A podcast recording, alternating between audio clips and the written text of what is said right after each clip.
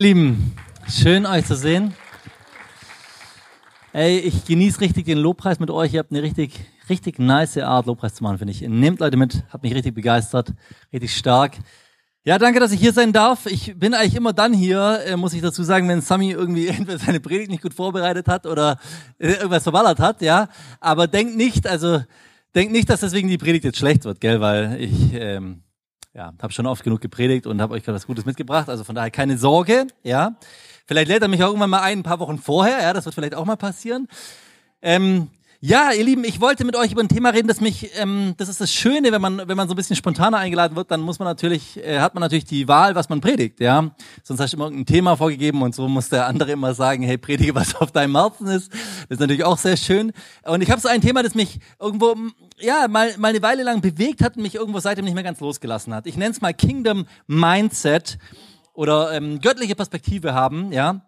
Und ähm, so meine, meine zwei Töchter, die eine ist äh, drei Monate alt, 7. März geboren, sind das drei Monate, sowas um den Dreh, ähm, und die andere, andere ist jetzt drei Jahre alt. So als sie zwei Jahre alt war, sie war immer voll der Eisfan, sie ist heute auch noch voll der Eisfan. Sie sieht überall Eis und äh, sie will immer Eis, ja. Sie liebt einfach Eis. Und meine Frau hat sich überlegt, wie kann man das Ganze auf gesund machen, ja? Wie kann man der ein Eis geben, ohne dass sie, ja, ohne dass sie, keine Ahnung, am Schluss Karies bekommt oder so. Ähm, und dann hat sie einfach so Eiswürfel genommen und die gegeben. Und meine Tochter mit zwei Jahren war die zufrieden. Hauptsache Eis, ja. Hat es dann auf so eine Serviette bekommen und hat es dann rumgelutscht. Aber irgendwann wird sie ein bisschen kalt.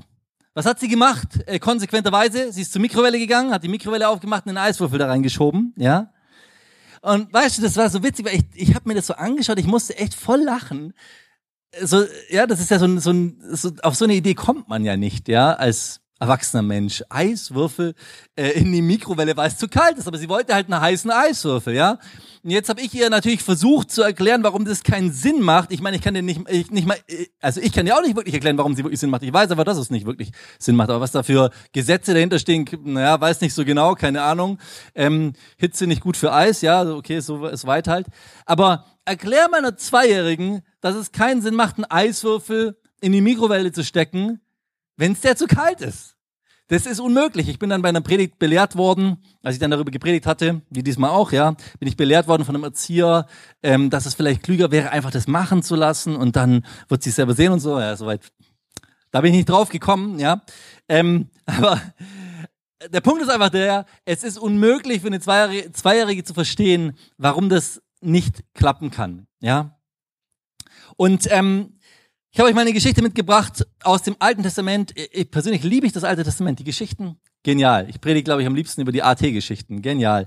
Auf jeden Fall sehen wir da Elisa. Elisa ist so ein großer Prophet des Alten Testaments. Elisa und sein Diener. Und ähm, Elisa ist so eine Persönlichkeit, die mochten manche sehr gerne und andere gar nicht. Die Aramäer, Aramäer zum Beispiel mochten den Elisa gar nicht. Das lag einfach daran, dass Israel im Krieg mit den Aramäern lag und immer wenn die Aramäer irgendeinen Plan hatten und sich überlegt hatten, wir machen das und den strategischen Schachzug, um die platt zu machen, ja, da hat Gott irgendwie von Eli er hat Elisa von Gott eine Offenbarung bekommen, ist zum König gegangen und hat gesagt, hey, schau mal, den Weg würde ich nicht gehen, da warten die Aramäer. Der israelische König sagt Danke und geht den anderen Weg und so. Und die Aramäer, der aramäische König sagt, wer, wir haben einen Spion in unseren Reihen. Das gibt's doch nicht. Wir haben einen Spion in unseren Reihen. Wer ist der Typ? Und dann sagen die anderen so, seine Berater sagen, nein, nein, ähm, wir haben keinen Spion in uns rein. Das ist dieser Elisa, dieser Hellseher da, dieser Prophet da, ja. Der ersteckt es da unter dem König. Und der aramäische König sagt, okay Leute, ihr holt mir den Typen hierher, ich habe die Schnauze voll. So und ähm, also ähm, schickt er so eine Armee los, sie umzingeln die Stadt, in der Elisa gerade ist, eher Richtung Dorf, ja, in der Elisa gerade so ist. Naja, und am nächsten Tag, der Diener von Elisa macht so die Augen auf, geht raus, äh, streckt sich und was sieht er? Ein Riesenheer, das einmal die gesamte Stadt äh, umzingelt hat, um diesen Elisa zu catchen, ja. Und der Diener, er ist Realist oder Rationalist, Rationalist, der rechnet eins und eins zusammen. Das ist ein großes Heer, wir sind zu zweit, das wird schiefgehen, das kann nicht funktionieren, wir sind erledigt, oh nein. Und er sagt dann, Schlachterübersetzung, oh weh, mein Herr, was wollen wir nun tun? sagt er zum Elisa. Oh weh, mein Herr, was wollen wir nun tun? Da siehst du so die Verzweiflung in dem Ganzen, ja. Und dann hörst du die Antwort von Elisa und Elisa hat eine andere Perspektive. Das magst du sofort an der Antwort, die er gibt. Elisa sagt, fürchte dich nicht, denn die, welche bei uns sind, sind zahlreicher als die, welche bei ihnen sind. Wow. Weißt du, ich schätze so, der, der Diener, der denkt so, wovon redet der Typ? Er dreht sich einmal um, da meckert da hinten im Eck so eine Ziege, dreht er sich da um, da sind so ein paar Hühner am rumgackern äh, und ein paar Dorfbewohner äh, tun so ein bisschen hektisch durch die Gegend eiern, ja. Ähm, und er sagt, hä, wer soll denn bei uns sein? Wovon redest du? Ist alles in Ordnung, ja? Und Elisa macht dann folgendes. Elisa äh, merkt, okay, das werde ich ihm nicht erklären können. Vergesst es, keine Chance. Und er betet und sagt, hey Gott, schenk meinem Diener eine, eine, einen übernatürlichen Blick auf diese Situation einen göttlichen Blick auf diese Situation. Und plötzlich sieht dieser Diener, wie um diesen Elisa herum ein Heer an himmlischen Heerscharen mit Rossen und Wagen und so weiter, muss selber nachlesen, ja, wie das da um ihn rumsteht, ein übernatürliches Heer, das hinter ihm steht. Das Mächtige ist als dieses Heer, das vor ihnen steht. Und Elisa, der geht dann los und sagt, äh, bittet dann ähm, Gott und sagt, schlag die Angreifer bitte mit Blindheit alles klar. Und mit dem Bewusstsein und der Sicherheit, dass er das stärkere Herr, den stärkeren Gott auf seiner Seite hat und so weiter, marschiert er dann da raus, äh, geht entspannt zu denen hin, ähm, sagt denen, hey Leute, ihr seid leider auf dem falschen Weg, ähm, ihr seid an der falschen Stadt äh, gelandet. Und die sagen, okay, oh, vielen Dank, dass du uns darauf hingewiesen hast und so.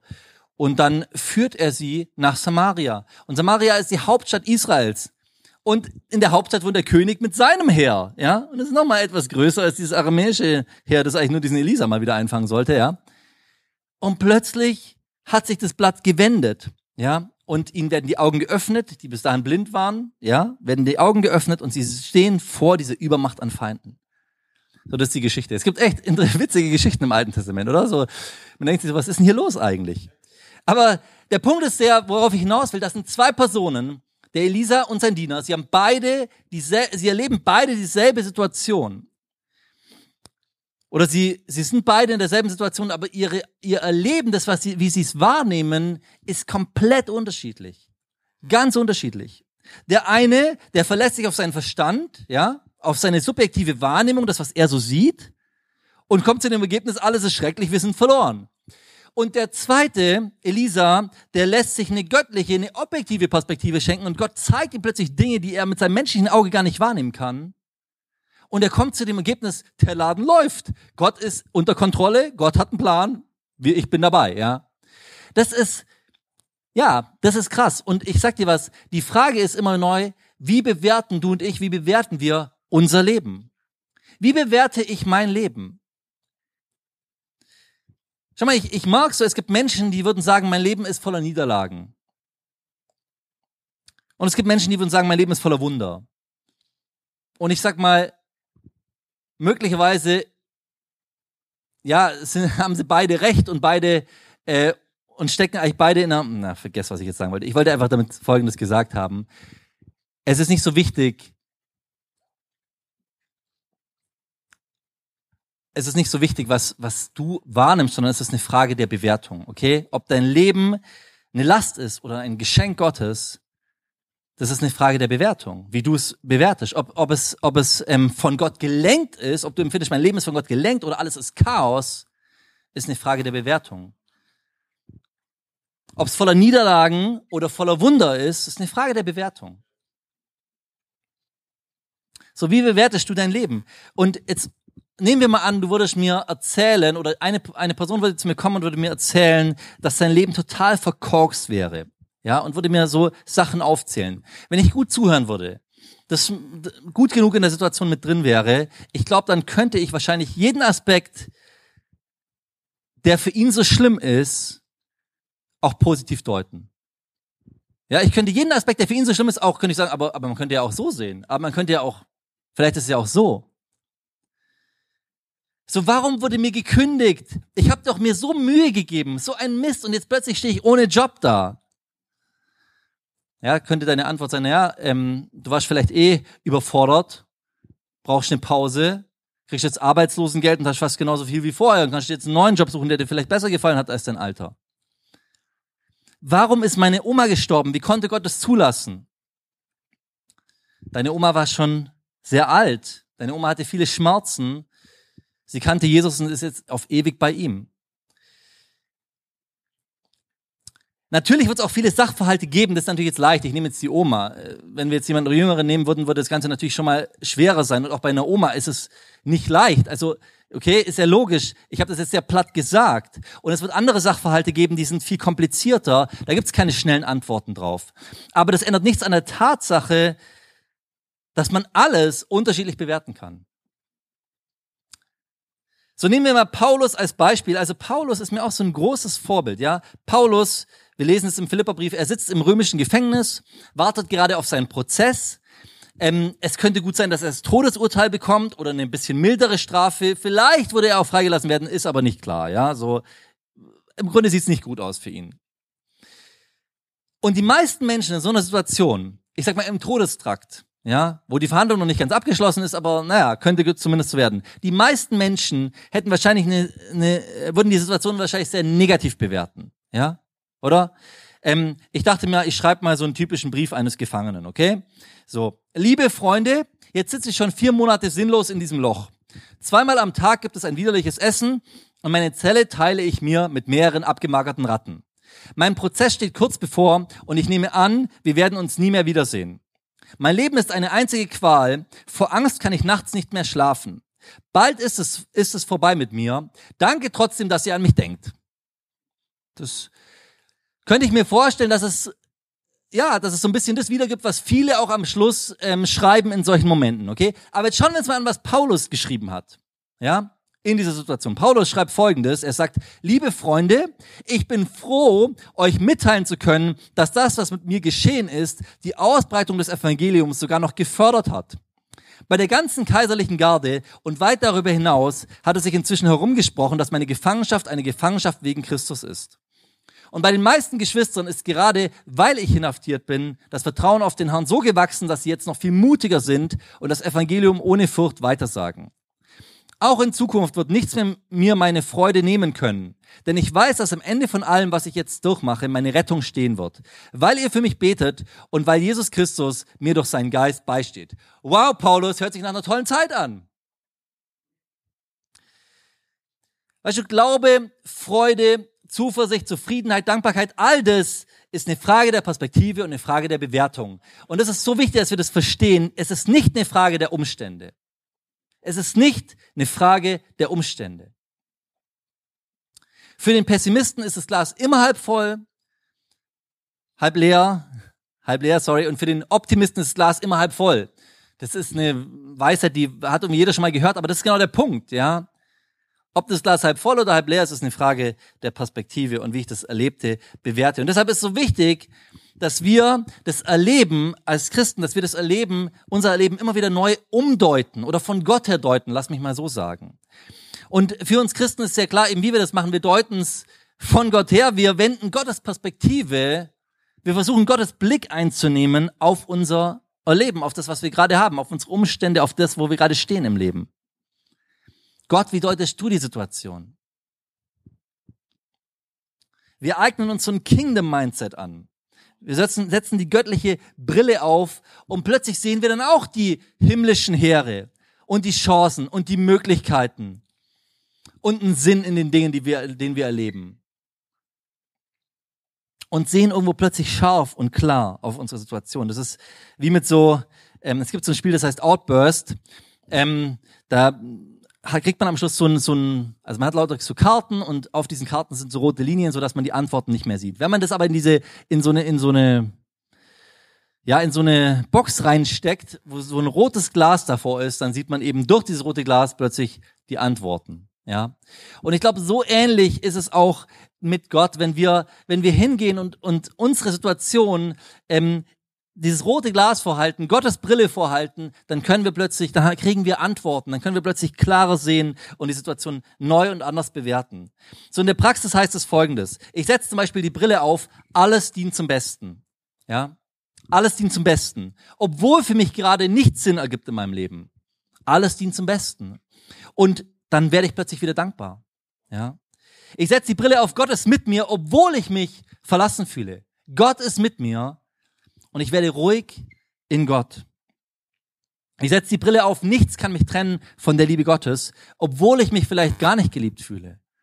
Und bitte, das betrifft uns Christen ja genauso, auch wir erleben sowas, aber dann schauen wir uns die göttliche Realität, die göttliche Wahrheit an. Nichts kann uns, kann mich, kann uns trennen von der Liebe Gottes. Und dann kommt neue Freude in mein Herz hinein. Neues Selbstbewusstsein, neue, ja, Minderwertigkeitsgefühle dürfen weniger werden, sagt man mal so, ja, dürfen abgebaut werden oder auch ganz verschwinden. Ich setze die Brille auf, trachte zuerst nach dem Reich Gottes und nach seiner Gerechtigkeit wird dir alles andere hinzugefügt werden. Obwohl ich Angst habe, dass meine Finanzen vielleicht nicht reichen. Aber ich halte diese göttliche Brille hin und Sorgen müssen weichen.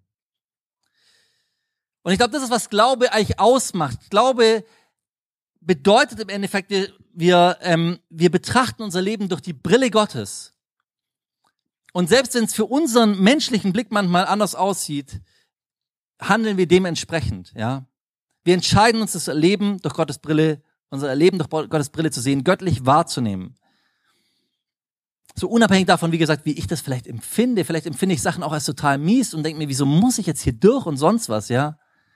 Wenn möglich, lass diesen Kelch an mir vorbeigehen, sagt Jesus selber. Also es gibt natürlich Situationen, die sind schwierig und doch irgendwo ist dieser Weg am Schluss nicht nur für mich selber, sondern für Gottes Reich, für das Gesamte, für all das ist es am Schluss wichtig und gut. Oder es gehört manchmal einfach auch zum Leben dazu und Gott macht trotzdem was Gutes draus. Kann auch so rum sein. Glaube heißt, Leben durch die Brille Gottes zu betrachten und dementsprechend zu handeln. Das ist Glaube. Und unser Problem ist oft, dass wir unseren Verstand zu Gott gemacht haben. Weißt du, ich mag das in Gesprächen, wie sehr der eigene Verstand oft Glauben im Weg steht. Ja, wir haben oft unseren eigenen Verstand zu Gott gemacht. Wir gehen davon aus, unser Verstand ist was Objektives. Ja, mein Verstand täuscht mich auf keinen Fall. Und wenn Gott was sagt, was nicht meinem Verstand entspricht, was irgendwie nicht zu dem passt, was ich irgendwo denke und wie ich etwas wahrnehme und sehe, dann haben wir ein Problem und dann tun wir uns unglaublich schwer, es einfach mal trotzdem zu machen. Einfach weil Gott gesagt hat, mach's doch. Und wir sagen, aber, hä, aber macht doch keinen Sinn und warum? Und Mach's, weil Gott, weil wir Gott vertrauen, weil wir ihm glauben. Und ich kann dich beruhigen, dein Verstand ist nichts Objektives. Es ist was zutiefst so, äh, Subjektives.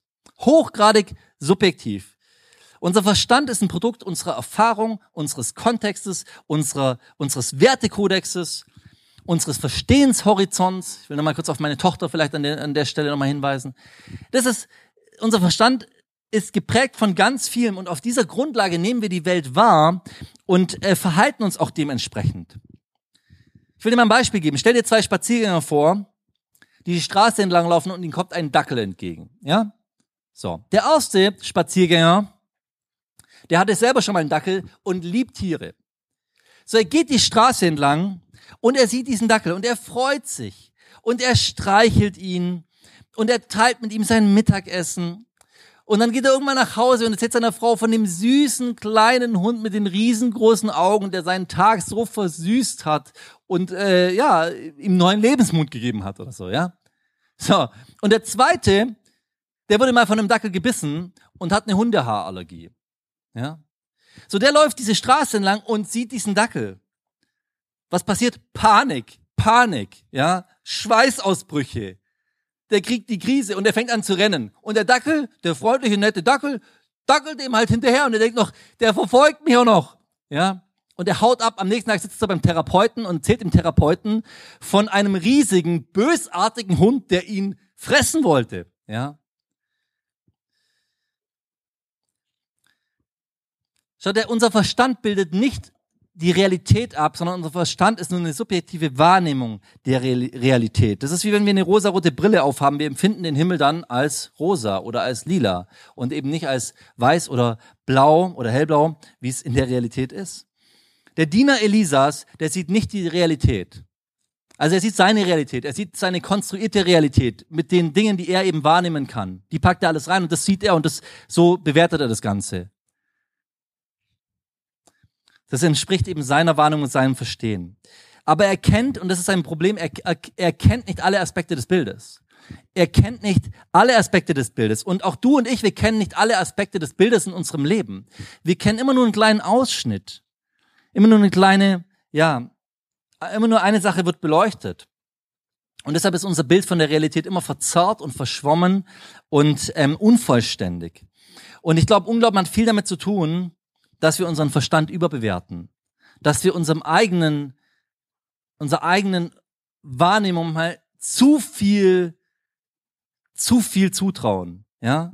Und Demut ist so ein bisschen das Gegenteil, sich irgendwo ziemlich ja, für sehr klein halten irgendwo. Sich zu wissen, ich, ich kann, ja, aus, mein, aus mir heraus, da wird nicht viel kommen, aber von Gott kommt halt viel, ja.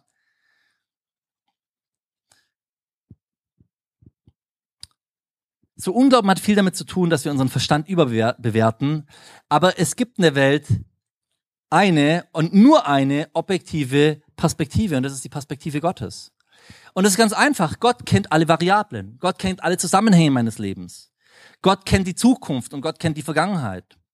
Gott kennt jeden Menschen in dieser Welt. Gott ist allwissend, Gott ist allgegenwärtig. Er kennt alle Aspekte des Bildes. Weißt du, die Wahrheit ist, ich kenne mich mal selber nicht richtig gut. Letztes Mal hatte ich telefoniert mit Sami und wir haben so geredet und ich habe gesagt, hey, in dem Punkt, ich verstehe nicht, warum habe ich so reagiert in irgendeiner Sache, ja? Und er sagt, ja, geht uns doch allen so, dass wir es nicht verstehen.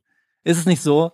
Wie, wie viel wissen wir wirklich, ja? Wir, wir haben nur so einen kleinen Blick. Aber da ist ein großer Gott. Ein Gott, der das gesamte Bild sieht. Ein Gott, der gewaltig ist. Ein Gott, der diese Welt von oben betrachtet aus seiner Vogelperspektive und der weiß, was los ist. Und der mich kennt, dem ich auch nicht egal bin, dem ich wichtig bin, ja.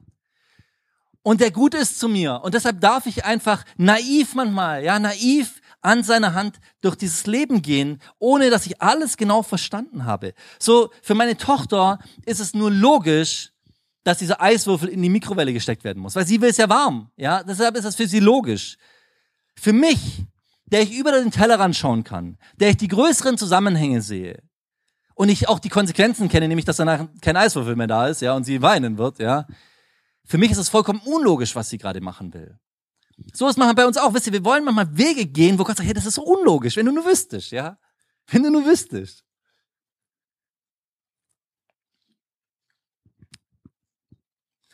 Und deshalb müssen wir Gottes Wort kennen und immer wieder uns Gottes Perspektive schenken lassen für unser Leben und für die Situation in unserem Leben, damit wir ja die echte Realität erkennen können, sozusagen.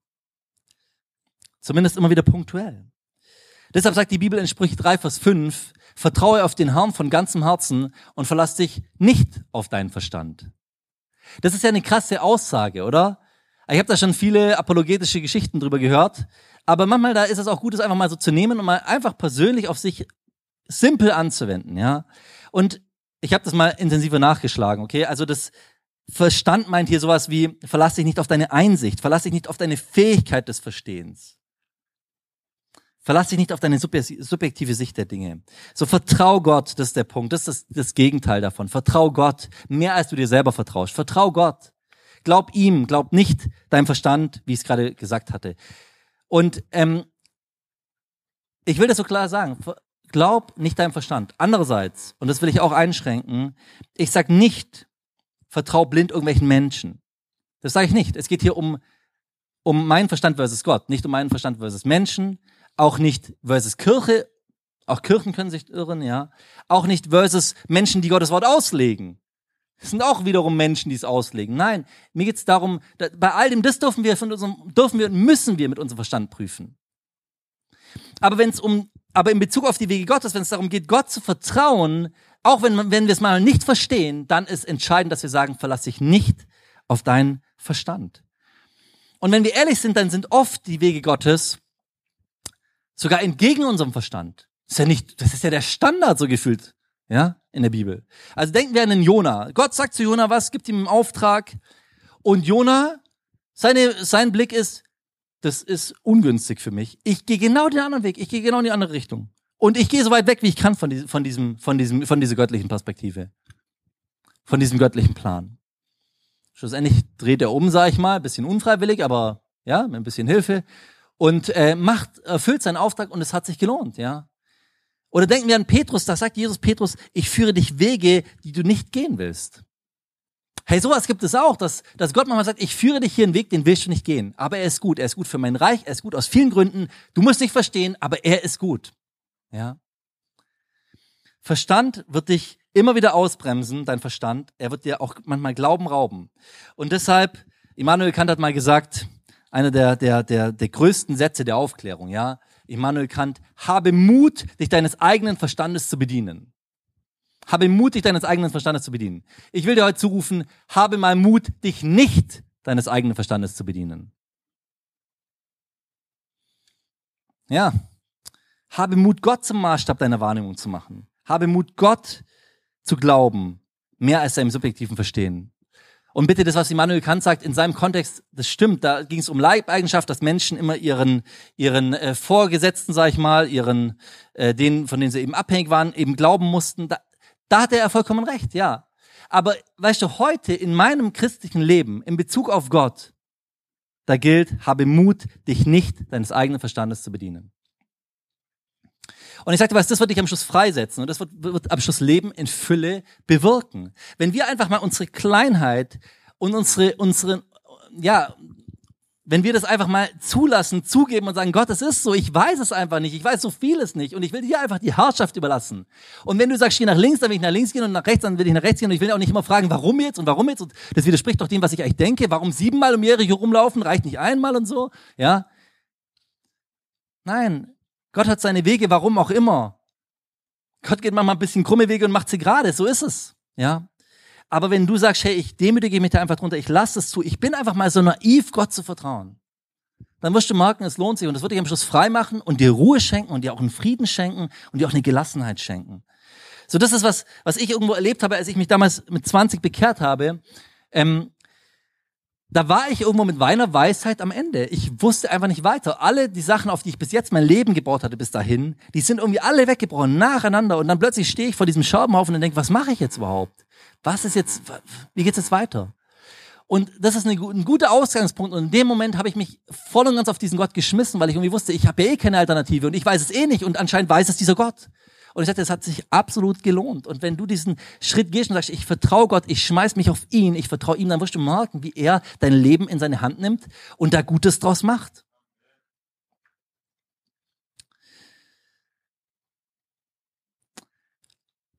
Und gleichzeitig dürfen wir auch mehr dafür beten, wie Elisa bei seinem Diener gebetet hat, mehr dafür beten, dass Gott uns seine Perspektive auch schenkt, ja? Das war ja was Übernatürliches. Das hätte er gar nicht von sich aus wahrnehmen können. Da hätte er machen können, was er wollte. Gott musste ihm diese Offenbarung schenken, dass er diesen Blick bekommen konnte. Aber ich glaube schon, dass Gott uns manches Mal auch für manche Lebenssituationen eine Offenbarung schenken will. Dass wir irgendwo da innerlichen Frieden auch finden und dann weitergehen können. Er hat es ja auch bei dem Diener gemacht. Deshalb lasst uns auch dafür beten, für uns und auch für andere Menschen um uns herum, dass Gott Offenbarung schenkt in, im Leben und seine göttliche Perspektive zeigt. Philippa 4, Vers 7, da heißt es, und der Friede Gottes, der allen Verstand, also alles menschliche Verstehen, alle Logik, allen Verstand übersteigt, wird eure Herzen und eure Gedanken bewahren in Christus Jesus. So unser Verstand, der sieht viele Hindernisse und Probleme und Frage, hat Fragezeichen und so. Und äh, Paulus schreibt es hier, ähm, das ist eben im Philipperbrief, er schreibt es aus dem Gefängnis, diesen Satz schreibt er, ja, in, aus seiner Situation heraus, in der Todeszelle, sag ich mal.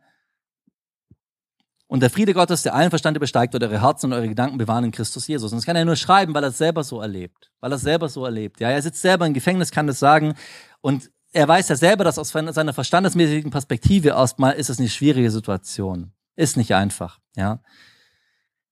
In Philippi, als er da, damals da war, was hat er gemacht? Lobpreis. Und die Türen sind aufgesprungen. Ja, hat er sich auch entschieden, entgegen seiner, seiner Situation zu handeln, nämlich Gott zu loben und ihn in den Mittelpunkt zu stellen. Und so entscheidet er sich hier auch. Und trotz seiner schwierigen Situation gibt es da den Frieden Gottes. Und der Friede Gottes, da merken wir, das ist eine Konsequenz daraus, dass jemand die göttliche Perspektive einnimmt dass jemand sich ein göttliches Mindset aneignet, sag ich mal, oder schenken lässt, wie auch immer, ja. Und dann kommt dieser Friede Gottes, der höher ist als die Vernunft, höher als mein Verstehen, höher als das, was ich so sehe und wahrnehme. Und weißt du, was das große Thema im Philipperbrief ist? Was sich eigentlich durchzieht, was heißt das große Thema? So vielleicht nicht, aber so das Schlagwort. Einer, einer der Schlagworte, das am meisten vorkommt im, im Philipperbrief. Das ist das Wort Freude. Freut euch alle Zeit. Finden wir im Philipperbrief. Weißt du, am Schluss geht es darum, dass wir uns an Gott freuen, in ihm dankbar sind, unabhängig von unseren Umständen, weil wir einfach wissen, es ist einfach wahr, dass er gut ist. Es ist einfach wahr, dass er für uns ist. Das, da ändern alle meine Umstände gar nichts daran. Er hat einen guten Plan mit mir und für sein Reich, sag ich mal. Und das ist das ist gut. Ich will noch zum Abschluss eine Geschichte erzählen, die mich bewegt hat und solche, solche Sachen habe ich immer mal wieder in meinem Leben erlebt und sie haben mich immer mal wieder auch herausgefordert, persönlich sehr herausgefordert. Ich war ähm, letztes Jahr im Februar ähm, war ich in Griechenland und bin mit einem Missionar in mehreren, mehreren Flüchtlingsheimen gewesen. Und da gibt es so mehrere christliche Initiativen, die da echt einen guten Job machen. Ähm, und ich habe mir das angeschaut und äh, dann waren wir in einem Flüchtlingslager, da waren 5000 Flüchtlinge und Jetzt muss, ja, ich war auch in Deutschland in vielen Flüchtlingsheimen, aber das kann man jetzt nicht so ganz vergleichen. Ja, die, die Situation ist schon noch eine andere. Erstens sind es natürlich viel mehr Menschen, aber zum anderen sind die Zustände auch krasser einiges. Ja, und als wir da ankamen, da haben Leute in Zelten, wie du, in, mit denen du in deinem Garten zelten würdest, haben die da im Februar, aber auch schon im Dezember und so weiter, die Neuankömmlinge haben da erstmal alle gezeltet, haben da ihre Zelte aufgeschlagen. Und wir haben dann was zu essen mitgebracht gehabt und die haben es dir aus den Händen gerissen, ja, aus den Händen gerissen, kamen an. Und ich habe gemeint, ja, da ist so eine Not auch und äh, auf vielen Ebenen Not. Und dann waren wir bei zwei Christen, bei zwei ähm, jungen Pakistanis, die ziemlich neu im Glauben waren. Ziemlich neu. Und dann ging es um die Frage der Taufe. Das waren Analphabeten. Analphabeten. Der eine hatte, beim einen war das Bein ähm, ich weiß nicht, was er genau hatte, aber konnte nicht gescheit laufen, hatte Krücken gehabt. Und ja, sie sind geflohen, ihre, ihre Väter sind, sind ähm, gestorben gewesen und haben natürlich Schlimmes erlebt auf ihrer, auf ihrer, ja, auf ihrer Flucht.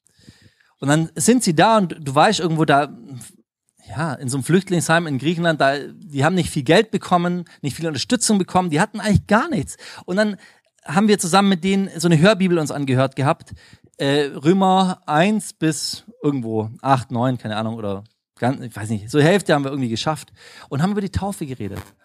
Und einer hat mir gesagt, ja, ey, ich freue mich auf die Taufe, aber ich, ich, wir dürfen das nicht zu, zu, zu laut machen und so, weil äh, da ist jetzt schon vor kurzem schon ein anderer, der, der Christ geworden ist, hat man umgebracht, ja. Und, und da, das ist die Situation, in der sie waren. Und dann sitzt du mit so Leuten, die sowas erleben, die in so einer Situation sind, sitzt du auf dem, auf dem Fußboden in einem, also die haben gewohnt, das, die waren schon ein bisschen länger da, die haben gewohnt in so einem Container, da haben sechs Leute drin gewohnt, drei auf der einen, drei auf der anderen Seite, in der Mitte so eine ganz kleine Küche, ja.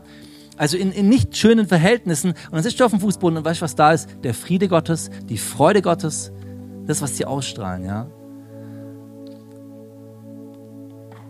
Gott hat mich gerettet, Gott ist mit mir, Gott ist zu gut zu mir. Das ist, was sie ausstrahlen, ja. Und weißt du, das, das ist immer wieder krass und das hilft mir immer wieder, mich mein eigenes Leben zu reflektieren und zu merken, wie viel ich oft habe, und wie ich doch undankbar bin und vor allem wie, ja, wie, wie, wie schlimm es einem gehen kann und wie man trotzdem irgendwo so ein Glauben, so ein Vertrauen haben kann, so eine Perspektive haben kann, dass Gott mit einem ist. Weißt du, am Schluss haben die mir wahrscheinlich mehr geholfen als ich denen, ja, wenn wir ehrlich sind. Die haben mir mehr gegeben, als ich ihnen geben konnte. Weil sie einfach was verstanden haben, weil sie Gottes Brille, Gottes Perspektive auf ihr Leben angewandt haben.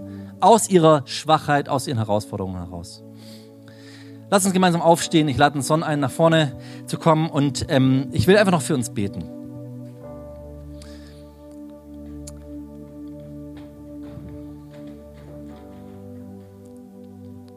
Jesus, wir danken dir, dass du in unserem Leben unter Kontrolle bist. Du kennst uns alle, du kennst alle Umstände, du kennst alle Herausforderungen, Herr. Und danke, dass du größer bist als unser Verstehen, dass du größer bist als, uns, als alles, was irgendwo vor uns stehen könnte. Du bist genial, Herr. Und wir wollen heute ganz neu unseren Blick auf dich richten, uns an deinen Wahrheiten festmachen in unserem Leben. Und deine Wahrheiten sollen die Realität unseres Lebens sein und nicht manche anderen Sachen, die, die in unser Leben hineinsprechen, nicht manche komischen Blicke, die, die wir so auf unser Leben anwenden. Segne jeden Einzelnen von uns, Herr. Lass uns Menschen sein, die deine, deinen Frieden haben und deine Freude ausstrahlen. Und die immer wieder lernen, ihre Situation neu und anders zu bewerten von dir, Herr. Erfüll uns mit deinem Heiligen Geist. Gib uns Kraft, gib uns Perspektive. Ich bete auch, dass du uns offenbarst, warum manchmal Dinge passieren. Dort, wo Menschen hier das auch brauchen haben. Wir beten, dass du da auch klar hineinsprichst und einfach zeigst, was die wahre Realität ist. Helf uns da wirklich dabei. Und danke, dass du gut und treu und immer für uns bist. Amen.